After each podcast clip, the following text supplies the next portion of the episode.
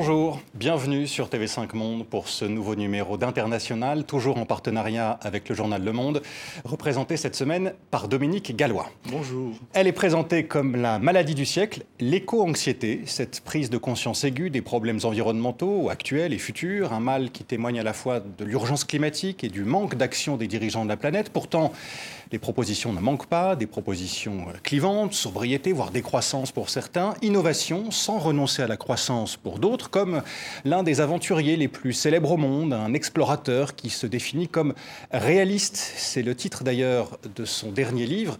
Bonjour Bertrand Picard. Bonjour. Vous êtes aussi le président de la fondation Solar Impulse, fondation que vous avez créée du nom de l'avion électrique à énergie solaire avec lequel vous avez fait le tour du monde il y a six ans presque. Vous défendez des solutions qui tentent de concilier la rentabilité, la croissance et l'écologie. Nous allons donc parler de votre démarche euh, avec vous, de ce que vous proposez également, et puis euh, des critiques qui vous sont parfois adressées. Mais avant de vous entendre, Bertrand Picard, voici, comme chaque semaine pour commencer cette émission, notre instantané. Déjà 29 degrés à l'ombre sur cette terrasse ce midi, et la vague de chaleur ne fait que commencer jusqu'à 38 degrés attendus cet après-midi. De mémoire de Nîmois, avoir si chaud aussitôt dans la saison, c'est du jamais vu. Ben ouais, ça fait tôt, ça fait peur, on se dit que c'est une vague, que ça va pas durer. Ça arrive plus tôt et donc c'est inquiétant parce qu'on se dit comment ça va être l'été, tout le reste de l'été, euh, s'il y a comme ça euh, des, des, mois de chaleur. Monsieur, bonjour. Exit les cafés. Diabolamente. Aujourd'hui, ce sont les boissons fraîches qui se vendent le plus. Ici, la machine à glaçons est déjà en sur-régime. Le gérant aussi une telle vague de chaleur mi-juin aussi précoce dans, euh, dans l'année. C'est inédit en France, aussi en Suisse, hein, votre pays, Bertrand Picard. La canicule qui a touché aussi euh, l'Inde et le Pakistan en mars et en avril dernier, elle aussi était inédite, près de 50 degrés à l'ombre. Qu'est-ce que vous vous dites quand euh, vous voyez ces phénomènes? On ne peut pas imaginer autre chose quand on voit la quantité d'énergie fossile qu'on brûle, quand on voit le gaspillage qu'on a aujourd'hui dans l'énergie, dans les ressources, dans les émissions de gaz à effet de serre, etc. La, la seule différence, c'est que on pensait naïvement que toutes ces conséquences désastreuses seraient pour plus tard, et on voit qu'en fait, ces conséquences désastreuses sont déjà pour aujourd'hui. Donc c'est inéluctable et ça va s'aggraver. Alors c'est pas inéluctable et ça va s'aggraver que si on ne fait pas ce qu'il faut. Et ce qui est terrible, c'est que dans toutes les conférences internationales sur le climat et l'environnement, on entend même des chefs d'État qui font la liste de tous les problèmes, un peu comme on les a entendus là, et puis qui ensuite disent il faut agir tout de suite. Puis on se dit bah, c'est une bonne introduction. Eh ben non, c'est la conclusion. Ensuite, ils vont se rasseoir et ils n'ont toujours pas dit quoi faire et comment agir. Et, le problème, il est vraiment là. On va le voir avec, euh, avec vous au cours de cette émission. Des températures en hausse et dans le même temps la transition énergétique qui n'a pas lieu. C'est ce qu'affirmait il y a dix jours le Réseau international des énergies renouvelables dans son euh, rapport annuel. Pas de transition énergétique, donc, malgré une croissance record des énergies renouvelables au cours des dernières années. Comment vous analysez euh, ce phénomène et ce paradoxe presque? Parce que tout notre paradigme économique aujourd'hui est basé sur l'augmentation de la production, de la consommation et du gaspillage. C'est pour ça qu'on en est là. Et quand vous voyez qu'aujourd'hui, il y a un problème avec le gaz et le pétrole russe, quelle est la première réaction de nos dirigeants? C'est d'essayer de trouver d'autres sources d'approvisionnement au lieu de dire comment est-ce qu'on pourrait économiser la consommation de gaz et de pétrole d'aujourd'hui. Mais il y a urgence dans, le cas que dans l'exemple que vous prenez. Non, mais attendez, il y a urgence dans tout, dans le climat, comme dans la crise euh, alimentaire, comme dans la guerre en, Ukraine. Le problème, c'est qu'aujourd'hui, on gaspille les trois quarts de l'énergie qui est produite, pas parce qu'on aime gaspiller, mais parce qu'on utilise toujours des vieilles infrastructures et des vieux systèmes qui sont archaïques et inefficients. Donc il faut énormément de ressources pour obtenir un faible résultat. Alors que ce qu'il faut faire, c'est exactement l'inverse. L'efficience, c'est quand on utilise moins de ressources pour avoir un meilleur résultat. L'exemple, euh, le meilleur exemple, peut-être, c'est votre avion, un Solar Impulse, qui vous a permis de faire un, tour du monde uniquement à l'énergie solaire. Mais pourquoi est-ce qu'on a dû faire cet avion avec une envergure immense, un poids si léger C'est parce que les constructeurs aéronautiques nous ont dit vous n'aurez jamais assez d'énergie solaire pour faire voler un avion jour et nuit. Hmm. Donc on a dû adapter l'avion à ce que le soleil nous donnait comme énergie. Et, pas l'inverse, on ne peut pas augmenter la, force du soleil. Et, et dans notre monde aujourd'hui, hmm. on ne fait pas ça. Et c'est ça qui est catastrophique. Vous savez, je vous donne juste un exemple par rapport au gaz russe. Aujourd'hui, si on avait une pompe à chaleur au lieu d'un chauffage à gaz, on consommerait entre deux et trois fois moins d'énergie. Et il faut toujours le rappeler, et il n'y a pas grand-chose qui bouge. C'est ça qui est désespérant pour comprendre votre euh, optimisme malgré tout et votre engagement en faveur réalisme. de votre réalisme et votre engagement. Vous savez ce que c'est le réalisme? Le réalisme, c'est quand on recherche un résultat indépendamment de sa propre idéologie. C'est-à-dire qu'on est capable de se remettre en question dans ces paradigmes écologiques, comme dans ces paradigmes politiques, comme dans ces paradigmes économiques, pour arriver à regrouper toutes les, tous les paramètres possibles pour arriver à un résultat. Et est-ce qu'aujourd'hui, il y a beaucoup de réalistes? Il n'y en a pas assez. Aujourd'hui, tout est clivé. Il y a la gauche et la droite.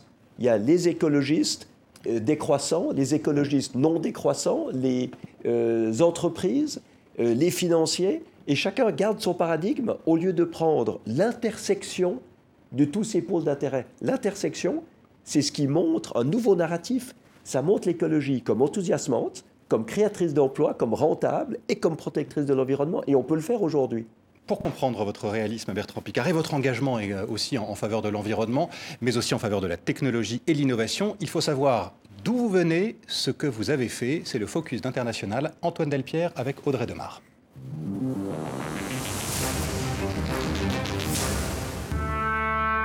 Naître chez les Picards, comme vous en 1958, c'est prendre, comment dire, un petit coup de pression. Comment exister quand sur les photos du salon vous observez votre grand-père, Auguste Picard, posant aux côtés d'Albert Einstein ou encore Marie Curie? Comment imposer votre prénom dans la lignée après lui? Le premier des Picards a gravé le nom de votre famille dans l'histoire, lorsqu'il devient, en 1931, le premier homme à atteindre la stratosphère à bord d'un ballon. C'est lui qui inspira à Hergé le personnage du professeur Tournesol. Votre père non plus ne vous facilite pas la tâche. Le 23 janvier 1960, Jacques Picard devient le premier homme à atteindre l'endroit le plus abyssal du globe, le fond de la fosse des Mariannes dans les eaux du Pacifique, à près de 11 000 mètres de profondeur. Écologiste avant l'heure, il tente à l'époque déjà d'alerter sur la catastrophe qui vient et préconise d'abandonner le modèle de la croissance illimitée. Est-ce que c'est imaginable, alors que les trois quarts de l'humanité sont en état de sous-développement, de freiner le progrès économique? Eh bien, vous venez de répondre à la question que vous me posiez tout à l'heure. Est-ce que vraiment l'humanité est en danger? Alors, voyez, on trouve une solution, n'est-ce pas? Et vous dites vous-même, la solution est, est impossible à appliquer. Ben voilà le danger. Le pédigré de votre illustre famille, Bertrand Picard, aurait pu vous écraser, vous faire tourner la tête. Alors, pour ne pas partir en vrille, vous apprenez à la maîtriser en deltaplane d'abord, cette aile volante avec laquelle vous devenez champion d'Europe de voltige en 1985. Comme pour votre grand-père, le ciel devient alors votre espace et celui de nouveaux records. En 1999, à la troisième tentative, vous bouclez le premier tour du monde en ballon sans escale. 17 ans plus tard, nouvel exploit. Avec Solar Impulse, vous bouclez un autre tour du monde et ses 43 000 km à bord d'un avion électrique uniquement propulsé à l'énergie solaire. Encore une première. Vous en revenez avec la conviction qu'alerter sur l'état de la planète ne suffit plus. Moi, je ne reviens pas en disant la planète est belle, il faut la protéger. Je reviens en disant, il y a des technologies propres, efficientes, des énergies renouvelables qui sont extraordinairement matures aujourd'hui. Tout ça est devenu rentable et c'est un chantier magnifique. En fait, c'est le marché industriel du siècle. Dans cette voiture, il y a trois ans, vous établissez le record de distance parcourue avec un véhicule à hydrogène. On peut le faire avec un véhicule de série qui est disponible sur le marché et qui est propre. Mais vos technologies propres, Bertrand Picard, suffiront-elles alors que tous les indicateurs climatiques sont déjà dans le rouge? Le psychiatre que vous êtes préfère retourner la question. Quand on est prisonnier du vent, dites-vous, comment l'utiliser? Réaliste matinée d'optimisme, vous restez un saventurier comme vous le dites, tout le temps en exploration, dans la tête comme dans les airs l'exploration, euh, Bertrand Picard. Vous parlez aussi dans votre livre d'esprit pionnier. Qu'est-ce que cela signifie? Ça veut dire d'être capable de fonctionner autrement que ce qu'on a appris. Et aujourd'hui, c'est vital parce que si on est dans une situation catastrophique, c'est parce qu'on a fait trop longtemps la même chose. Ce qui allait sur Terre avec 2 milliards d'individus ne marche plus avec 8 milliards. Donc il faut être capable d'apprendre à fonctionner autrement, d'agir autrement, de penser autrement. Et ça, ça fait peur à certaines personnes, mais je dirais que au lieu de faire peur, ça devrait enthousiasmer. C'est extraordinaire d'arriver à faire mieux, à faire quelque chose qui n'a jamais été fait jusque-là. En tout cas, moi, c'est ce que j'ai toujours appris dans ma famille et c'est ce que j'ai envie d'encourager à continuer. Vous parlez de votre famille. On, a vu votre euh, père il y a, quelques instants. On va parler hein, des solutions que vous proposez. Euh, votre père, Jacques Picard, on, en parlait, euh, vous en parlez aussi dans votre livre. Vous dites de lui, entre autres, il vivait avec cette conviction qu'on ne pouvait pas conserver une croissance infinie dans un monde fini. Est-ce que vous êtes d'accord avec lui? Est-ce que la, croissance ne peut pas être infinie? Alors, c'est sûr qu'une croissance ne peut pas être infinie. Mais il faut d'abord savoir ce que c'est que la croissance et ce que c'est que la décroissance quand on parle, parce que sinon ça fait un grand malentendu. Hmm. Euh, c'est évident qu'il faut décroître le gaspillage, la pollution, la démesure, l'inefficience, tout ça, il faut le décroître. Mais ce n'est pas l'économie qu'il faut décroître. Parce que si on décroît l'économie, on n'aura plus assez d'argent à redistribuer pour l'éducation, pour la santé, pour la sécurité sociale, pour les caisses de retraite. Et par conséquent, il faut dissocier ce qu'on doit décroître et ce qu'on doit croître. C'est pour ça que moi, ce que je prône, c'est une croissance économique qualitative. Alors c'est quoi cette croissance C'est quand on est capable de créer de l'emploi et de développer l'économie en remplaçant ce qui pollue par ce qui protège l'environnement. Et c'est ça le marché du siècle. Et si je le dis comme ça, c'est pas parce que je suis un afro-capitaliste, mais c'est parce que je vois que ceux qui ont le pouvoir, ceux qui peuvent prendre les décisions qui s'imposent, ils raisonnent en termes de création d'emplois et de profits industriels, économiques et financiers. Et que si on leur dit que l'écologie, c'est quelque chose qui va les menacer, eh bien, ils vont s'y opposer. Et ça fait à peu près 50 ans que le monde industriel est en opposition ouverte avec le monde écologique. Et c'est ça qu'il faut arrêter. Il faut réconcilier l'écologie et l'industrie. Il faut montrer que l'industrie est là pour amener des solutions et que ces solutions doivent être rentables et créatrices d'emplois. Et c'est ce qu'il n'y avait pas à l'époque de mon père. Dominique Alloy. Est-ce qu'il y a une initiative qui pourrait être symbolique et qui pourrait montrer et enthousiasmer les gens euh, dans ce sens-là? Est-ce que vous avez un exemple de, où les gens pourraient se suivre en disant bah oui, c'est vrai? Alors, tout ce qui vise à moderniser notre monde, devrait enthousiasmer. Euh, si on prend l'exemple de, de l'industrie, vous pouvez récupérer la chaleur des fumées d'usine pour les réutiliser dans l'usine. Si vous parlez des déchets, aujourd'hui, avec les technologies actuelles, comme celles qu'on a répertoriées avec la Fondation Solar Impulse, vous pourriez fermer toutes les décharges publiques et arrêter toute la pollution des océans parce que l'entier des déchets, même parfois non triés, peuvent être utilisés pour fabriquer des pierres de construction, des graviers, euh, des meubles, euh, avec, euh, pour repolymérisation des, des, produits, des traverses de chemin de fer, ou bien des huiles, des solvants, des cosmétiques, etc. Donc, il y a tout ce qu'il faut. Alors maintenant, la question que vous me posez, elle est comment arriver à enthousiasmer les gens avec ça? Parce que c'est vrai que d'un certain côté, c'est un peu technique. Mhm. Mais ce qu'il faut montrer, c'est qu'on est capable de faire mieux. Et personne ne pollue par plaisir. Donc si vous dites aux gens, vous pouvez faire mieux, parce que les solutions existent, et ce ne sera pas menaçant pour vous, j'ose espérer que ce soit une motivation pour eux. Pourquoi ça prend autant de temps, Bertrand Picard? Parce qu'on le voit, il y a des, solutions. Euh, et sur votre site de la Fondation Solar Impulse, il y en a plusieurs centaines, un peu plus de 1400, maintenant, voilà, qui sont labellisés, que vous avez étudiés. Euh, euh, pourquoi ça prend autant de temps? On, les connaît, ces solutions, maintenant, depuis des années? Alors, il y a la force du statu quo. Moi, j'en parlais avec John Kerry il n'y a pas longtemps. Je lui ai dit, mais comment ça se fait qu'avec autant de solutions, on n'avance pas plus vite? Vous êtes politicien aux États-Unis, vous en pensez quoi? Et il me dit, c'est la force du statu quo. C'est l'habitude. L'habitude. Les gens n'ont juste pas envie de se remettre en question et de changer. Alors, comment est-ce qu'on force le changement? On peut le forcer en montrant que c'est meilleur et plus rentable. Et il y a là, il y a déjà pas mal d'entreprises qui, qui appliquent ces solutions. Et puis au niveau gouvernemental, il faut voir que la législation est fondamentale. La législation, ce n'est pas seulement des choses qu'on interdit, c'est aussi des choses qu'on doit autoriser.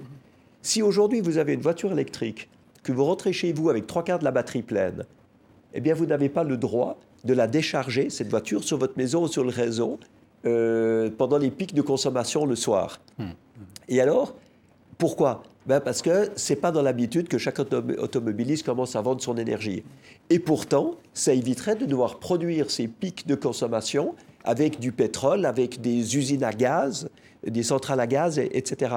Donc on voit qu'il y a beaucoup, beaucoup de choses qui doivent changer pour que les entreprises arrêtent de se cacher derrière la loi pour dire ce que nous faisons est légal, même si ça pollue.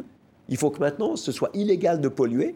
Et ça, ça va tirer sur le marché hmm. des solutions, des innovateurs, des start-up, ça va créer de l'emploi. Ça, ça va faire du développement économique, mais dans le bon sens du terme. Dominique Gallois. Justement, euh, aujourd'hui, il y a le terme sobriété qui revient à la mode. Est-ce que c'est pas euh, coinçant, enfin un peu bloquant ce terme sobriété? Il n'y a pas l'enthousiasme dont vous parlez. Est-ce que c'est pas, est-ce qu'il ne faut pas inventer un autre mot pour justement mener cette politique? Alors moi, le mot que j'aime utiliser à la place de sobriété, c'est efficience. Parce que l'efficience, ça peut toucher tout le monde. Alors que la sobriété, ça ne touche que les 10% de la planète qui a suffisamment pour pouvoir se passer du reste. Alors que 90% de la planète n'a souvent même pas de quoi économiquement et physiquement être sobre. Alors, c'est quoi la sobriété? Pour moi, la sobriété, c'est la diminution de la consommation avec sacrifice. Alors que l'efficience, c'est la diminution de la consommation avec bénéfice. En fait, on peut commercialiser l'efficience. Vous avez une entreprise comme Engie qui passe des contrats avec ses clients pour investir chez le client, diminuer la consommation d'énergie et partager l'économie de, factures. Ça, c'est un business model intéressant. Moins on vend d'énergie et plus on fait de profit. Et ça, ça se répercute sur la qualité de l'air, sur la protection du climat et sur, les, euh, sur le pouvoir d'achat des consommateurs qui auront des factures énergétiques plus basses. C'est ça que j'appelle la croissance qualitative, c'est ça que j'appelle la, la, valeur de, l'efficience. En, en fin de compte, les gens qui ont le plus petit pouvoir d'achat seront ceux qui en profiteront le plus. On va continuer à parler de, des solutions que, vous proposez, des innovations. Euh, restons quand même dans, le débat, presque le débat d'idées. Euh, il y a des positions de rupture face à la situation euh, actuelle. je voudrais prendre un exemple en France avec un mouvement qui prend de l'ampleur, celui mené par quelques jeunes diplômés qui sont sortis il y a quelques semaines de grandes écoles. Ils contestent publiquement, et c'est une première, hein, une partie de la formation qu'ils ont reçue, et ils refusent de suivre le chemin que leurs écoles semblent avoir tracé pour eux.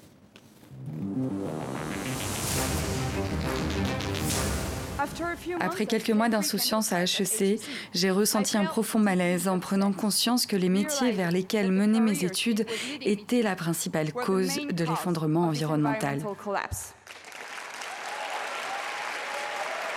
AgroParisTech forme chaque année des centaines d'élèves à travailler pour l'industrie de diverses manières. Trafiquer en labo des plantes pour des multinationales qui renforcent l'asservissement des agricultrices et des agriculteurs. Concevoir des plats préparés et ensuite des chimiothérapies pour soigner les maladies causées, inventer des labels bonne conscience pour permettre aux cadres de se croire héroïques en mangeant mieux que les autres, développer des, énergies dites vertes qui permettent d'accélérer la numérisation de la société tout en polluant et en exploitant à l'autre bout du monde.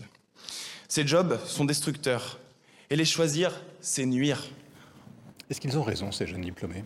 Alors, ils ont en tout cas totalement raison de remettre le système en question parce que c'est que dans la remise en question qu'on peut progresser. Et ils ont du courage, et je trouve magnifique de dire ça.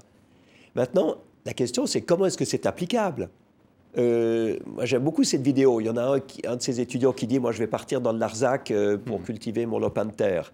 C'est pas comme ça qu'on nourrira l'humanité et les 8 milliards de personnes qui ont besoin de manger tous les jours, qui ont besoin de boire tous les jours, qui ont besoin d'énergie. Alors, c'est vraiment la question est-ce qu'on veut revenir en arrière? Et je dirais, pourquoi pas? Pourquoi pas? Je suis persuadé, moi je me rappelle comment je vivais dans les années 60, dans mes dix premières années de vie, c'était probablement beaucoup plus agréable qu'aujourd'hui. Donc moi, moi, ça ne me gênerait pas. Hmm. Mais il va y avoir une telle opposition, une telle résistance, que ça va encore plus marginaliser l'écologie et beaucoup de gens vont être contre. Pourquoi dites-vous que c'était plus agréable dans les années 60 qu'aujourd'hui? Parce qu'il y avait un émerveillement, chaque chose nouvelle euh, émerveillait. Euh, il y avait un rythme de vie qui était plus tranquille. Euh, la nourriture était plus saine. Il y avait moins de distractions dans tous les sens. Moi, je me rappelle que j'avais encore le temps, quand j'étais enfant, de pouvoir réfléchir, de pouvoir penser, de pouvoir rêver. Alors qu'aujourd'hui, bloqués sur les téléphones portables, les jeunes ne rêvent plus. Les jeunes, ils doivent être connectés en permanence et ils payent systématiquement le coût de toutes les critiques qui leur sont faites parce qu'ils n'ont pas écrit ou tagué exactement ce qu'il fallait. Moi, je pense que le style de vie des années 60 était, était très intéressant. Mais maintenant, enfin, je ne vois pas comment on va pouvoir y revenir. Alors, vous pouvez prôner ça, vous allez vous marginaliser et vous n'allez pas amener les changements qu'il faudrait pour que la situation aille mieux. Donc, au lieu de dire qu'il faut arrêter notre style de vie d'aujourd'hui, essayons de voir comment on peut protéger l'environnement tout en fonctionnant beaucoup mieux, mais avec de l'énergie, avec de la nourriture, avec une économie qui permet cette redistribution. Hmm. Euh, c'est vrai qu'il y a un côté anticapitaliste, tiers-mondiste, euh, très nature, un peu babacool là-dedans, et, c'est magnifique. Mais c'est, je pense pas que c'est ça qui va pouvoir séduire. Je pense que c'est pas réaliste. Euh, c'est pas ça qui va séduire suffisamment de gens pour que ce soit mis en œuvre. Hmm. Par conséquent, moi je critique pas ça. Je critique pas ça et je vais, j'abonde dans leur sens souvent en disant bien c'est pas la technologie qui va tout résoudre. C'est pas le fait de vouloir développer d'ici 10 ou 20 ans des technologies qui n'existent pas maintenant et qui pourront résoudre les problèmes qu'on aura causés sans qu'on se remette en question et sans qu'on change. C'est pas du tout ça. Moi, ce que je dis, c'est qu'aujourd'hui, il faut utiliser les solutions qui existent pour faire mieux, pour être écologique. Les solutions existent. Alors, il y a aussi des domaines dans lesquels il faut être moins démesuré. Et c'est vrai que quand on prend l'avion pour aller prendre un café à Barcelone, c'est aberrant. Quand on achète dix fois le même t-shirt et qu'on le jette après deux, deux jours, c'est ridicule. Et en fait, on est dans une société de surconsommation au lieu d'être dans une société de bonne et qualitative consommation. Dominique Galois. Pourtant, à côté de ça, il y a quand même 1400 découvertes dont vous parlez. Donc ça veut dire qu'il y a beaucoup de jeunes, il y a beaucoup de personnes qui, travaillent. Donc ça peut faire un mouvement et ça peut aussi entraîner euh, toute une génération euh, vers ce changement. Parce que... Mais c'est ça que j'aimerais.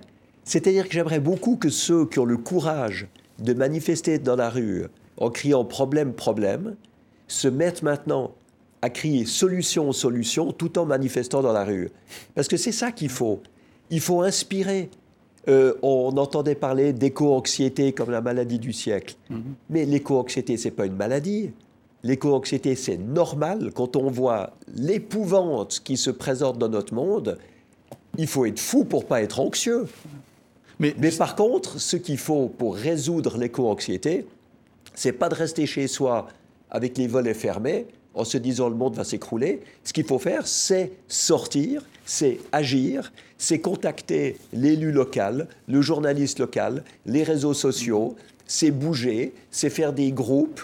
Euh, c'est comme ça qu'on résout l'anxiété, c'est en agissant, pas en se déprimant tout seul. Justement, vous, vous avez une force terrible avec votre fondation, puisque euh, derrière, il y a beaucoup, beaucoup de gens. C'est ces gens-là que vous pouvez, ce que oui. vous pouvez les, les envoyer, pas, qu'ils aillent parler, qu'ils aillent euh, dire, on ne les voit pas, on les voit pas. Et vous savez, on a, on a créé l'Alliance mondiale pour les solutions efficientes. Hmm. C'est 4000 entreprises, représentants de pouvoir public, investisseurs, innovateurs, start-up, etc. Ce pas des individus, c'est toutes des, toutes des entités. C'est énorme. oui, oui, Et c'est vrai que ça, ça donne confiance, parce que quand on voit le monde qui s'annonce, euh, et qu'on se sent déprimé, ben, ce qu'il faut voir, c'est que l'industrie n'est pas du tout euh, bloquée dans une guerre de tranchées contre l'écologie. L'industrie bouge énormément et souvent, je suis beaucoup plus optimiste quand je discute avec des industriels qui me montrent tous les changements, toutes les solutions, tous les nouveaux processus, toute la valeur qu'ils ont envie d'améliorer euh, dans notre monde, que quand je discute avec des gens éco-anxieux qui ne voient pas d'issue. Il faut voir qu'il y a des issues. Alors parmi ces issues, euh, venons-en maintenant, euh, revenons à ces, à ces innovations, l'aviation notamment, un domaine que vous connaissez particulièrement bien, Bertrand Picard. Il y a de nombreux exemples, en voici quelques-uns. Je voudrais que vous nous donniez vraiment rapidement votre avis sur chacun d'entre eux. Premier exemple, de nouvelles formes pour les avions, notamment un avion biomimétique, on le voit là à l'écran, autrement dit, dont le dessin s'inspire encore plus des oiseaux avec des, des plumes de métal aux extrémités des ailes et, du fuselage. Est-ce que c'est une bonne idée? Écoutez, tout ce qui peut baisser la quantité de consommation d'énergie, améliorer l'efficience est une bonne idée. Mais il faut mettre ça en parallèle de la quantité de ressources qu'il va falloir extraire dans le sol pour pouvoir le faire. Donc ça n'a pas de sens s'il n'y a pas d'économie circulaire. Il n'y a pas de sens si ce ne sont pas des matériaux qui sont intégralement recyclables et réutilisables.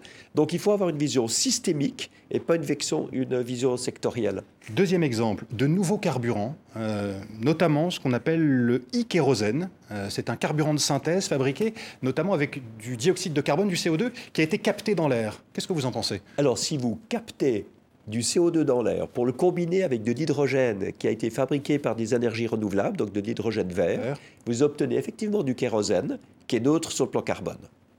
Et ça, je pense que c'est intelligent. Mais, ça, mais, ça coûte mais ce n'est pas pour ça qu'il faudra continuer à le gaspiller.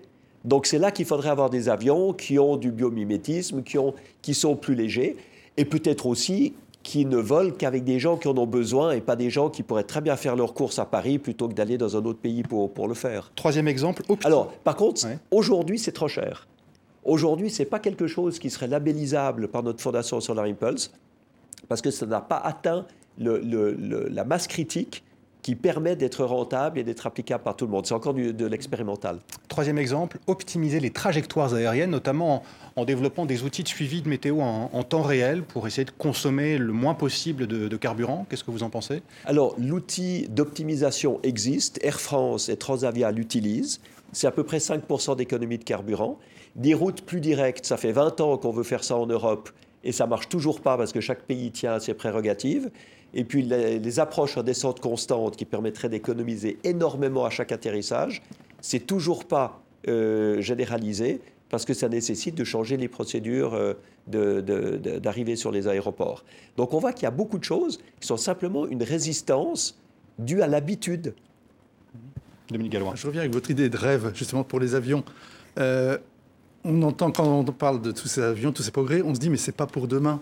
On dit toujours, ce sera 2050, 2060. À chaque fois, l'échéance est repoussée. Vous, qu'est-ce que vous en pensez? Et est-ce qu'il n'y a pas, on peut pas avancer progressivement, ne serait-ce que pour emporter les gens avec soi, les faire rêver en disant, ben voilà, ça c'est fait? Alors, on prend souvent l'aviation, qui représente 3% des émissions de CO2, pour montrer à quel point c'est difficile oui. d'améliorer la situation. Et l'aviation, c'est effectivement ce qui est le plus difficile à améliorer. C'est ce qui fait rêver mais en même temps, ça fait rêver. C'est pour ça qu'il faut arrêter de dire qu'on doit enlever l'aviation des rêves des enfants. Je pense qu'on doit dire qu'il faut mettre dans les rêves des enfants une aviation propre et décarbonée, de manière à ce qu'on on évolue. Mais je tiens vraiment à dire, l'aviation décarbonée, c'est pas pour demain, c'est sûr. Mais par contre, la mobilité décarbonée, c'est pour aujourd'hui. Les immeubles décarbonés, c'est pour aujourd'hui. Vivre aujourd'hui en société, ça peut être décarboné aujourd'hui. La gestion des déchets, les énergies renouvelables. Aujourd'hui, au Portugal, l'énergie solaire est quatre fois moins chère que le nucléaire, le gaz et le pétrole. Mm -hmm. Donc, on voit qu'il y a des domaines dans lesquels il faut aller plus vite. Le digital. Aujourd'hui, le digital, c'est le même niveau d'émissions de CO2 que l'aviation. Mais on continue à mettre des data centers hyper euh, producteurs de CO2 dans des pays nordiques pour qu'ils soient refroidis par l'air ambiant, ce qui est déjà moins bête que de refroidir avec d'air conditionné comme ça se faisait jusqu'à il y a 5 ou 10 ans. Mais le plus intelligent, c'est quand même de les mettre près des villes pour pouvoir utiliser cette chaleur pour chauffer les villes mm -hmm. et faire de la cogénération. Donc on voit que tant qu'on est en silo, on va rien résoudre. Ce qu'il faut, c'est que chaque problème soit une solution pour autre chose. Et à ce moment-là, c'est utile. À ce moment-là, on va donner plus d'avantages au digital et au numérique que les inconvénients qu'il qu coûte sur le plan écologique. On parle souvent d'écosystèmes dans le monde biologique, mais aussi dans le monde économique, euh, numérique notamment, vous, en parliez il y a quelques instants, il faut trouver de bonnes conditions euh, pour innover. Euh, exemple avec ce que disait un, un, navigateur et un inventeur français que vous connaissez bien, Alain Thébault. Il a inventé avec d'autres un bateau volant à hydrogène, le Sea Bubble.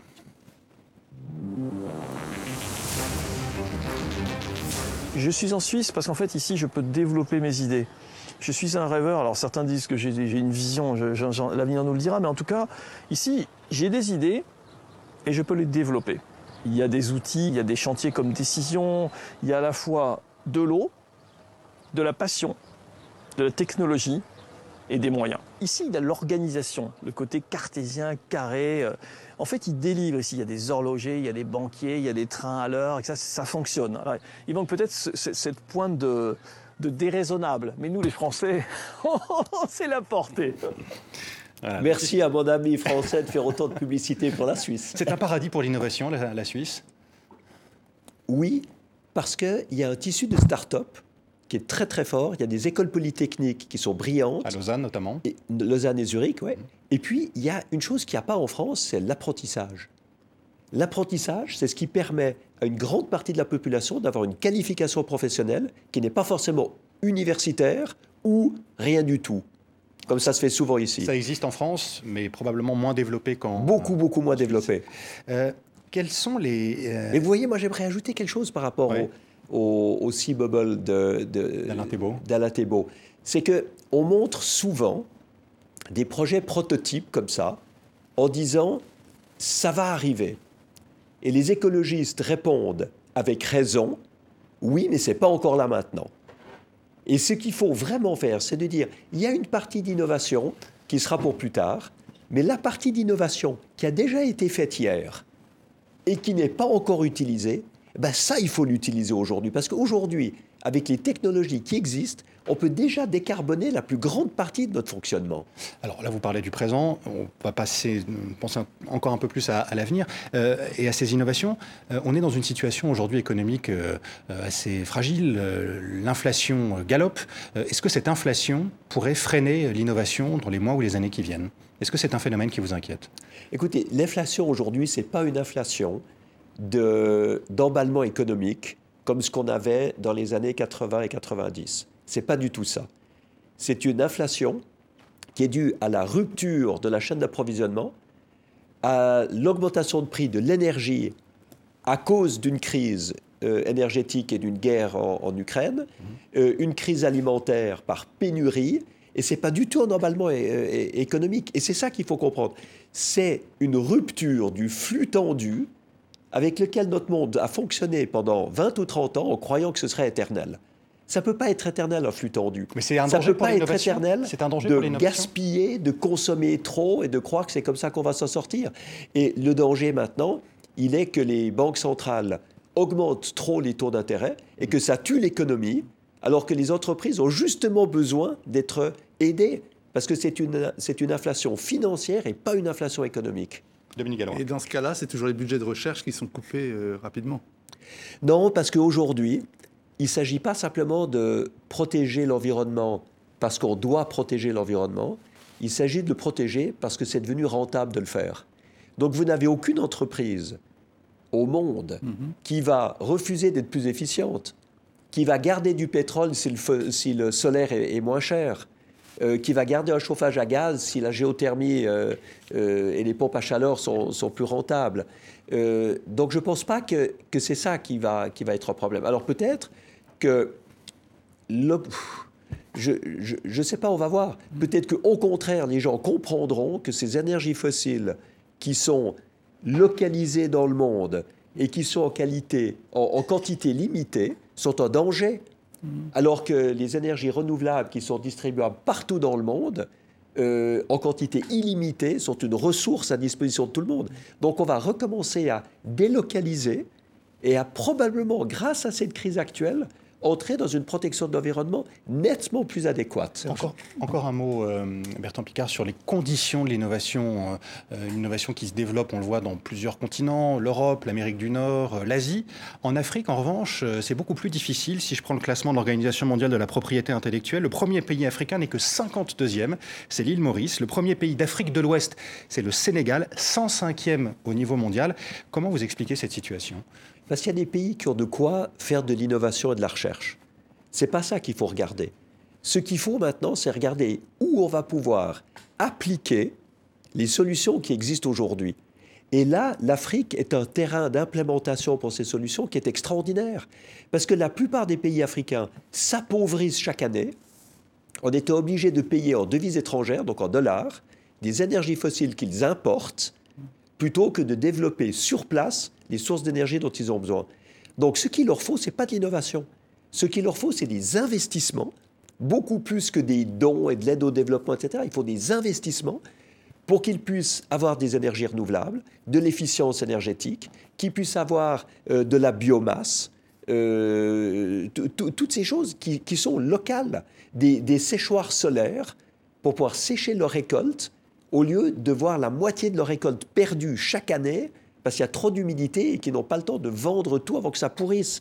C'est là, là qu'on Il faut voir la réalité et les besoins de chaque population. Je voudrais vous entendre aussi sur, euh, sur l'espace, parce que l'innovation permet parfois d'aller très loin, euh, dans l'espace donc, sur la Lune, on, l'a vu il y a quelques décennies, et peut-être un jour sur Mars. C'est ce que souhaitent en tout cas plusieurs milliardaires hein, qui se sont lancés à la conquête de l'espace, Richard Branson. Euh, compte tenu de ce que nous faisons aujourd'hui, imaginez ce que nous pourrons faire demain, voilà ce qu'il dit. Jeff Bezos, qui veut que les humains retournent et s'installent sur la Lune, et Elon Musk, qui veut faire de l'espèce humaine une espèce, dit-il, multiplanétaire. Qu'est-ce que vous vous dites? Qu'ils ont raison, qu'ils utilisent correctement, logiquement, pour vous reprendre euh, la technologie? Je pense que personnellement, en tant qu'explorateur, je me dis, aller dans l'espace, c'est formidable. Mon cœur applaudit. Hmm.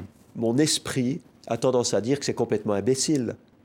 Aujourd'hui, aller disséminer l'humanité sur d'autres planètes, parce qu'on pense que la Terre va être détruite par la bêtise humaine, et puis qu'il faut mettre l'humanité à l'abri, mais surtout pas.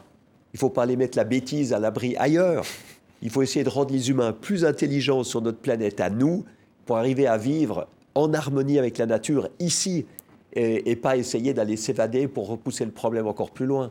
Mais vous êtes favorable à l'exploration spatiale, à la poursuite de l'exploration euh, spatiale? Mais l'exploration spatiale, oui, mais, mais la, le, le, le, combat des égaux des grands milliardaires pour savoir qui a la plus grosse fusée, qui ira le plus vite et qui ira le plus loin, je pense que ce n'est pas ça qui fait progresser l'humanité.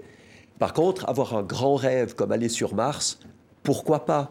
Quand on voit ce que la conquête de la Lune a apporté à l'être humain en 1969, c'était extraordinaire. C'était des retombées fantastiques. Alors essayons de faire ça pour des vrais projets, qui ne sont pas juste des projets de milliardaires, mais qui soient des projets portés par l'humanité.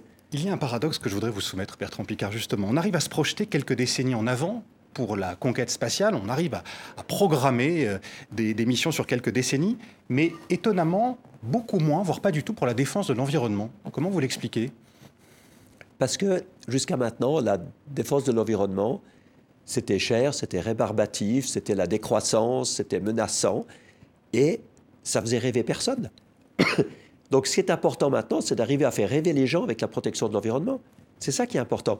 Alors, moi, je me rends compte depuis un moment de, notre discussion qu'en fait, il y a deux manières d'interpréter ce que je dis. Ou bien je critique les deux côtés, mhm.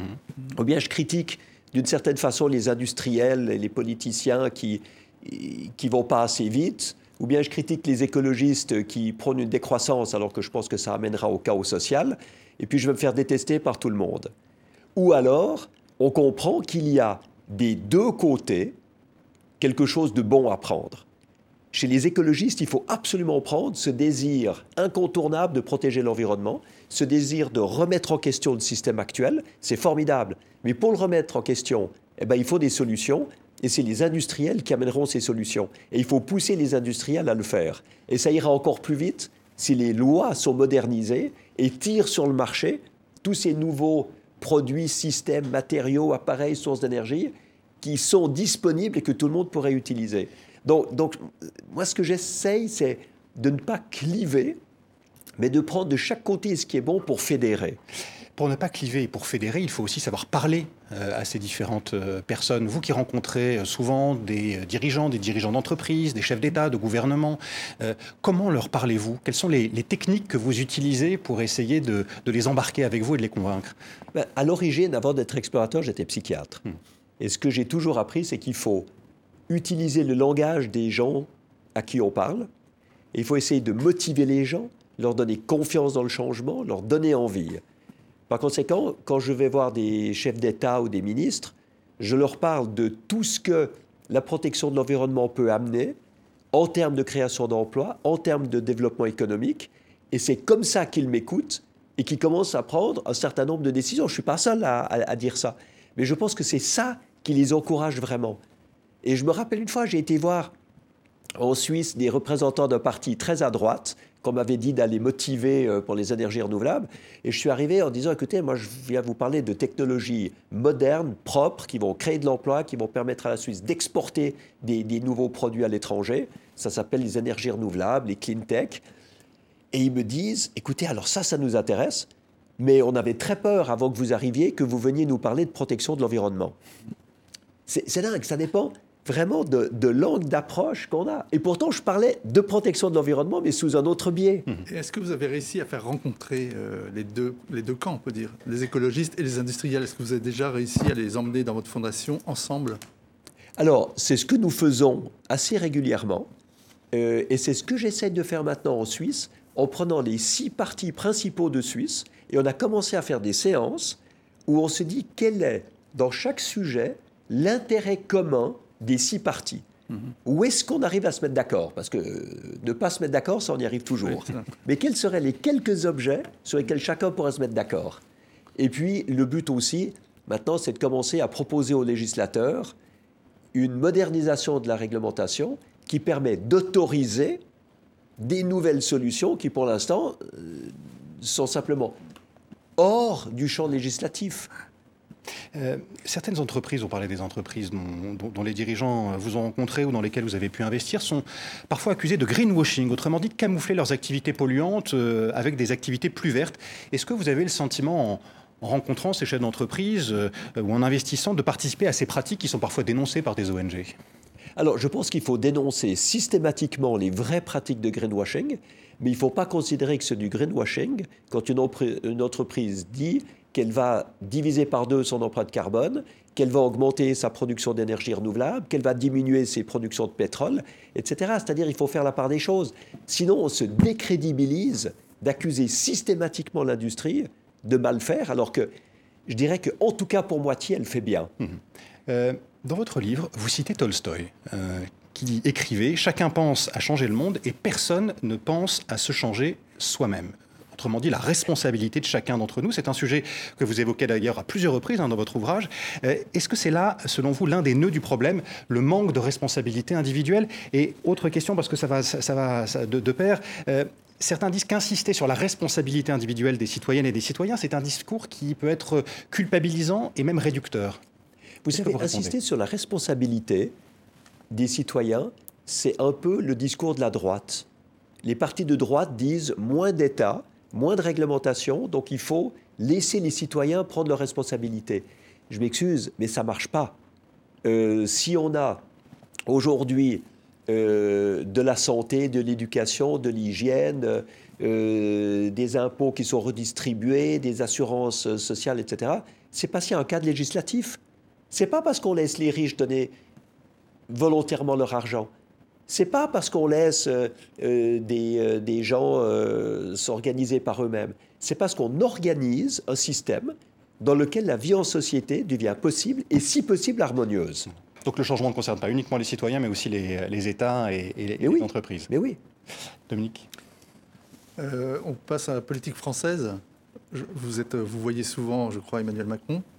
Euh, Qu'est-ce que vous lui dites Et il y a une première ministre qui est chargée de la planification euh, écologique. Qu'est-ce que vous faites? Vous seriez en charge. Qu'est-ce que vous conseillez? Comment vous verriez cette planification écologique?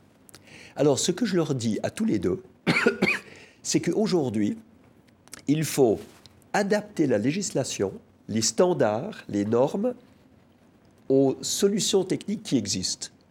S'il est possible d'avoir un système qui coûte 600 euros, qu'on met sur un moteur thermique de voiture, qui divise par deux les émissions de particules toxiques et qui enlève un quart des- de la consommation d'essence ou de diesel, donc qu'il rentabilise par l'économie de carburant, eh bien, ça ne devrait pas être autorisé de garder 100% d'émissions euh, polluantes comme aujourd'hui. Donc, en fait, toutes les normes, toutes les, euh, tout- tout- tout- toutes les lois, s'ils évoluaient, arriveraient dans chaque domaine à diminuer considérablement l'empreinte carbone, l'empreinte pollution, etc. Et tant qu'on essaie de faire des grandes choses avec un remède unique, on va rêver, mais on va pas y arriver. Alors qu'en fait, c'est moi, que, je m'amuse toujours en disant que les solutions aujourd'hui, c'est comme un banc de piranha. Vous avez un piranha qui arrive et qui vous mord, vous ne le sentirez même pas parce que c'est un petit poisson. En plus, il aura peur de vous. Mais si vous avez 1400 piranhas qui arrivent d'un coup, vous êtes un squelette en trois minutes. Et aujourd'hui, toutes les solutions qui existent, c'est un banc de piranhas. Chacune va enlever un peu de CO2, un peu de pollution, un peu d'inefficience, un peu de, etc., de déchets. Et tout ensemble, elles vont résoudre une grande partie du problème. Mais pour y arriver, c'est clair que la législation, c'est clair que la ministre de l'Environnement, c'est clair que le président de la République doivent aller beaucoup plus loin dans la modernisation de ce cadre législatif. Je, crois que ça fait à peu près quatre fois que je le dis, euh, si je m'excuse si je me répète, mais, si au moins le monde politique écoute, entend une fois que je l'ai dit, euh, ce sera utile. Mais en planification, qu'est-ce que vous feriez en planification? Est-ce que vous avez des, idées de, de textes, par exemple, ou de lois à proposer? Alors, c'est ce que nous sommes en train de proposer. On va amener en juillet 50 propositions de loi basées sur 50 solutions technologiques françaises qui existent aujourd'hui. La Fondation Solar Impulse. Euh, en, vous, écoutant, alors... Parce que c'est intéressant, on est justement aujourd'hui avec euh, une nouvelle législature, des nouveaux députés, 577 euh, nouveaux élus. Eh bien, on est à un moment parfait pour leur donner un but leur donner déjà clé en main un certain nombre de changements législatifs qu'ils euh, peuvent euh, voter. Oui, ça se prépare. Vous, leur avez déjà, vous en avez déjà parlé Parce que si vous arrivez subitement autant de propositions, ça ne marchera pas. Alors, il y a toute une campagne qui se prépare et qui accompagnera les 50 propositions qu'on va leur faire. Euh, à vous entendre, Bertrand Picard, on a l'impression que ces changements législatifs que, que vous évoquez passent par la contrainte. Est-ce que c'est le seul moyen de faire changer les choses? Alors, moi, j'ai bien dit au début de l'émission que le cadre législatif devait autoriser beaucoup de choses qui aujourd'hui ne sont pas autorisées ou ne sont pas prévues. Vous prenez les marchés publics. Un marché public aujourd'hui, il a comme premier critère d'acheter ce qui est le moins cher à l'achat, mais pas ce qui est le moins cher sur toute, la durée de vie du système. Donc vous achetez un bus diesel, il est moins cher sur le moment, mais si vous regardez sur 10 ou 20 ans, il va vous coûter 400 000 euros de plus, le bus diesel, que le bus électrique. Donc, il y a des tas de choses aujourd'hui dans le cadre législatif qui doivent favoriser l'arrivée sur le marché de toutes les technologies propres. Sinon, on n'y arrivera pas. Et, ce n'est pas de la contrainte. C'est une incitation pour que ce qui est meilleur, ce qui est plus efficient et ce qui protège l'environnement et ce qui protège le pouvoir d'achat du citoyen puisse enfin arriver sur le marché. Vous savez, quand vous avez des gens qui habitent dans des passoires thermiques avec des chauffages polluants et chers, ils n'ont pas demandé d'avoir ça. Ils aimeraient énormément qu'on leur mette un immeuble bien isolé avec un chauffage moderne. Eh bien ça, c'est possible s'il y a des incitations législatives et si une partie des économies réalisées par les locataires peuvent être recyclées dans l'investissement de départ. Donc il faut mettre ensemble les protections de locataires, ceux qui donnent les permis d'achat, la protection du paysage, le département, euh, enfin le ministère des Finances pour défiscaliser l'investissement. Et, c'est pour ça qu'il y a beaucoup de gens dans les hautes sphères qui se disent ouais c'est un peu compliqué. C'est un peu compliqué de faire tout ça. Hmm. Alors si j'arrive à rien faire, encore deux trois ans, j'aurai pas trop de problèmes. Et puis après je passerai à autre chose. Et c'est ça qu'il faut absolument éviter. C'est cette paralysie, cette inertie, cette entropie dans laquelle les, les gens se complaisent. Il ne nous reste que, quelques minutes, Bertrand Picard, le, temps passe vite. Euh, vous parliez de modernité et vous dites dans votre livre que euh, on croit qu'on est moderne parce qu'on a voilà, un smartphone dans la, dans la main. Or, ce n'est pas du tout le cas parce que la plupart des composants du smartphone datent de, euh, sont utilisés avec des, technologies qui datent du début de l'ère du pétrole. Non, ce n'est même pas les technologies du smartphone, c'est tout ce qu'on utilise d'autre. Ah, on n'a que notre ordinateur et notre téléphone de moderne. Le moteur à combustion, mhm. il a 120 ans. Il a 27% de rendement au mieux. Donc, il faut, il faut savoir que quand on met de l'essence à 2,30 euros aujourd'hui dans votre réservoir, les trois quarts sont perdus en force de chaleur, de résistance et de frottement. Alors que si vous avez une voiture électrique, vous avez 97% de rendement, vous perdez 3%. Et en plus, l'électricité est moins chère que le, que, le pétrole. Donc, donc voilà ce qu'il faut quand je parle de modernisation. Bah, c'est quoi être moderne aujourd'hui, justement? C'est de tendre vers cette efficience? Aujourd'hui, la modernité, c'est d'être efficient, c'est d'arrêter de gaspiller, c'est d'être en énergie, c'est d'être en économie circulaire, mhm. c'est d'avoir zéro déchet et d'avoir zéro émission de carbone dans ces sources d'énergie. À partir de là, il reste, et je ne veux pas passer ça sous silence parce que sinon euh, je me ferai critiquer, il reste l'extraction minière pour arriver, à finance, pour arriver à rendre possible cette transition écologique. Et cette extraction minière, c'est vrai que ça reste un problème. Donc il faut le régler par trois manières. Il faut le régler, même quatre manières. Il faut que les droits humains soient incontournables dans l'exploitation des ressources qu'on achète. Il faut que les droits écologiques soient incontournables. Il faut que tout ce qu'on extrait soit recyclable. Et il faut un peu de mesure. Ça ne veut pas dire de la décroissance économique. Ça veut dire que, par exemple, ce qu'on achète dure plus longtemps. Et il y a un cadre législatif très intéressant pour ça, ce serait de dire que tout ce qui est vendu a 50 garanties garantie plutôt qu'un an. Et là, vous n'aurez plus d'obsolescence programmée, tout sera réparable, mhm. et vous aurez énormément amélioré la situation justement de l'extraction minière, qui reste un problème si on ne le fait pas. Euh, vous euh, parlez souvent aux chefs d'État, aux chefs de gouvernement, aux dirigeants d'entreprise, je l'ai déjà dit, votre père l'a fait aussi avant vous, et à la fin de sa vie, il se disait amer parce qu'il avait le sentiment de ne pas être écouté. Est-ce que vous, vous avez le sentiment d'être écouté, et dans quel état d'esprit êtes-vous? Alors, à l'époque de mon père, il n'y avait pas de solution autre que la décroissance pour éviter la catastrophe. Aujourd'hui, qu'il y a d'autres solutions et que c'est rentable, je dirais oui, je suis écouté. Maintenant, ce que j'aimerais bien, c'est être entendu aussi. Entendu, ça veut dire que ça se traduit par une vraie mise en place, une vraie implémentation de toutes les solutions. Et ça, on n'y est pas encore. Merci beaucoup Bertrand Picard. Merci d'avoir euh, répondu à nos questions. Merci à vous Dominique Gallois du journal Le Monde et merci à vous de nous avoir suivis. Merci à toute l'équipe d'International. L'émission prend euh, quelques vacances. Nous euh, vous retrouvons au mois de septembre. Je vous souhaite une bonne fin de journée et je vous dis à bientôt.